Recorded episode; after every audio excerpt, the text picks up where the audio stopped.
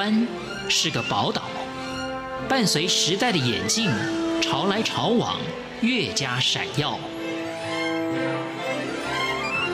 欢迎收听《潮台湾》，发现台湾的美好。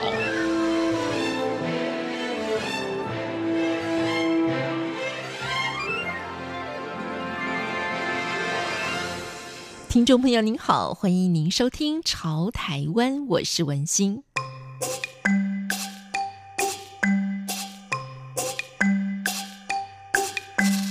今天节目当中，我们请到的是编辑庄婉华来为我们介绍，在北欧、在南美、在北美、在非洲、在大洋洲，好，有一些比较代表性的这个树种呢，来为大家介绍。好，首先呢，我们来到北欧，在北欧的这个欧洲黄杨，它在古埃及人来讲啊，是他们制作这个。七弦竖琴的材料，那同样呢，对于很多音乐家来讲，他们可能对于这个树种是不会陌生的哈。那首先就先请婉华来为我们介绍这个做乐器的这个树种。嗯，好，这个欧洲黄杨呢，其实它真的在欧洲是很常见的一个代表的树种。嗯那我说它很常见呢，其实我们知道欧洲有一些城堡，嗯，或者是有一些庭园或花园，那他们里头甚至。不少地方也设计了那个迷宫，对对。那迷宫树林呢，其实他们就常常就是用欧洲黄杨这种树来做，因为它其实很好修建，嗯、然后高度也不会过高，所以对于那个它栽种在庭园作为装饰的那个树种来讲，它其实是一个很好的选择。嗯，嗯，所以它也因此就是呃常常被那个园艺家采用，而且它还有一个很。特别的那个嗯特性就是，哎，它生长缓慢，而且是欧洲最重的木材。嗯，嗯，那这个特性呢，让它可以被用于那个雕刻精细的木板。那当然，刚才讲的，哎，它做成那个七弦竖琴，就也是因为它有像这样子的那个特性，所以它的那个就是声音共鸣其实会很好。那它做成的那个木板呢，其实就被我们。嗯，好，跟书有非常大的关系，就是它可以拿来印制有那个插图的书本跟报纸，嗯、所以哦、呃，印刷业就是新闻报纸或者是书籍，在那个时候能够普及，其实就是呃黄杨木有一定的那个贡献，对，而且那个时候还有很多专门经营木板插画的作坊，所以其实它也对于那个艺术的传播也是功不可没。然后甚至它就是，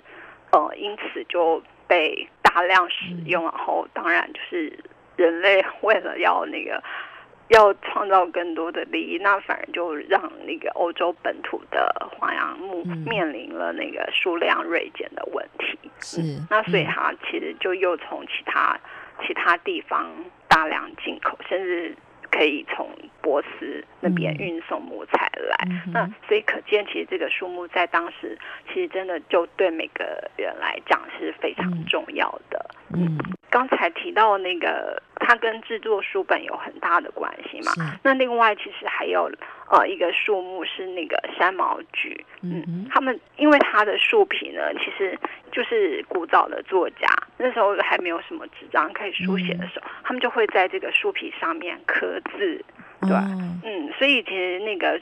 呃书本到后来，如果就是以那个牛羊皮纸来做内页的时候。那其实那个时候的封面，它就会用这个三毛榉的那个木板来、嗯、来做，所以我们现在知道那个书的英文这个字 B O K，那它在德文呢，其实 B U C H，嗯就很接近三毛句的那个德文叫 B U C H E，所以我们就可以看到，哎，书本。这个字的来源其实就是从三毛櫸来的，嗯，所以这个植物跟我们现在能够读到的书呢，其实也是有很大的关系。所以就说欧洲人最早期他们要记录什么事情的时候，他们会刻在树皮上。那在东方来讲呢，我们古代的呃文人，他们要留下一些记录的时候，我们是刻在竹简上，对，其实就也是植物的。对，那像欧洲好，就是我们这样讲一下，哎，它跟那个文学很有关，所以比方说好，另外一个名称叫做欧洲段的段话。嗯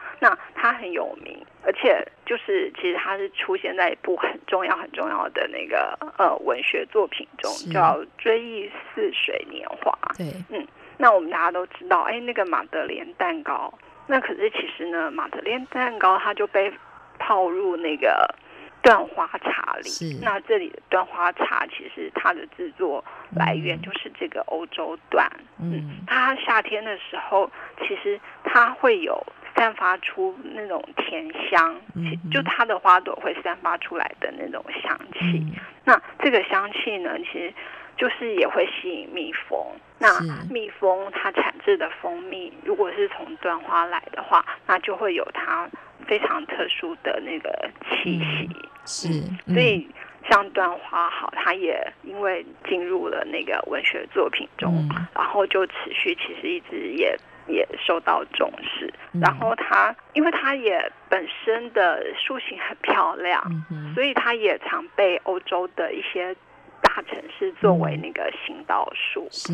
嗯，可是刚刚讲了，哎，它会产生那种那花香花蜜，那它的花蜜又会引来那个蚜虫，嗯，那这个就对于那个。如果把车停在树下的车主来讲就很麻烦了，嗯、对对，因为 它就会那个产生黏黏的东西，就黏在你的车上。嗯，嗯，可是就是除了这个有，嗯、就是有点不利于人类的状况之外，其实呃，欧洲的那个断花，嗯，就是断树大道呢，嗯、特别是哎，比方说柏林。嗯，整个端树大道，其实你这样走在下面，真的就是非常的美丽，嗯、对。然后还有一股那种淡淡的花香，是嗯，所以真的是散步的好地点。嗯。嗯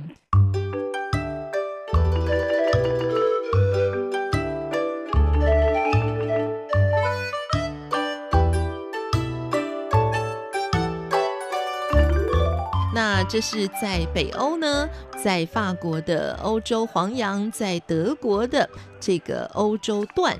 我们接下来也谈到的是可以做成一个饮料的哈，刚刚提到断花茶嘛，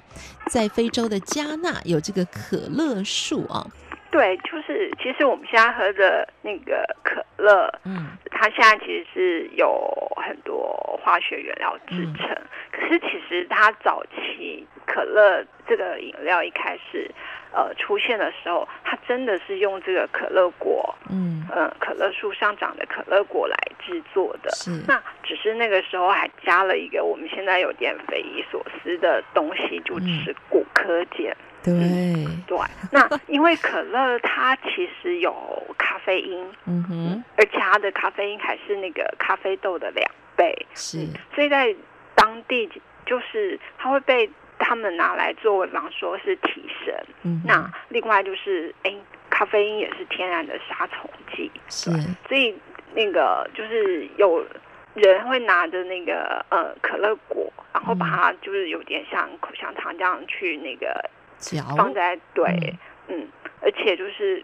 消失之后呢，它会让你的脸上泛着玫瑰红的光彩，所以那个时候其实大家也就很习以为常啊，嗯，嗯，只是他那个时候还有另外一个就是有点悲惨的故事，就是哎、嗯，那个时候可乐果其实他被带上横越大西洋的奴隶船，嗯。嗯。那这个可乐果磨成粉，然后加进那个水里头，嗯。嗯，然后就是让那个奴隶们吃，嗯，嗯，那因为它就是嗯咖啡因这些有那种亢奋的作用嘛，是。那它其实一方面会降低你的食欲，嗯，对，那所以对于食物的消耗就比较不会那么多，嗯、是、嗯。那到了那个就是当他们被送到那个呃美洲大陆上的时候，嗯、那他们也会开始。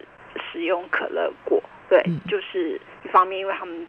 向来就是作为奴隶，所以也吃不饱。然后另外一方面就是，嗯，他可以借此来缅怀他的家乡。嗯，嗯，那后来可乐果就是就被那个商人用来制作饮料，嗯，而且很好玩，就是他竟然就是还有因为它的医疗价值，嗯，然后在当时就被大肆的吹嘘。嗯，是，可是其实他就是也加了果壳碱。嗯，就是变成哎，它更能够那个让人的精神一直处在那种亢奋的状态。对，哦嗯、可是后来当然就是大家知道古柯碱会上瘾嘛，嗯、那后来那个就是饮料的制造厂商就开始寻找新的那个材料来制作那个这个就是对广被接受的饮料。嗯，嗯，不过现在就是呃，可乐果还是会。作为一些天然可乐的增添风味，嗯，然后其实烤过后，然后磨成粉的可乐果，它可以冲泡成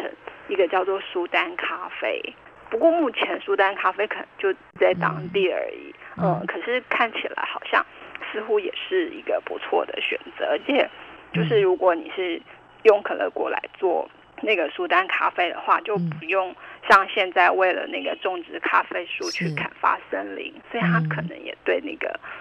森林的生态有些好处。听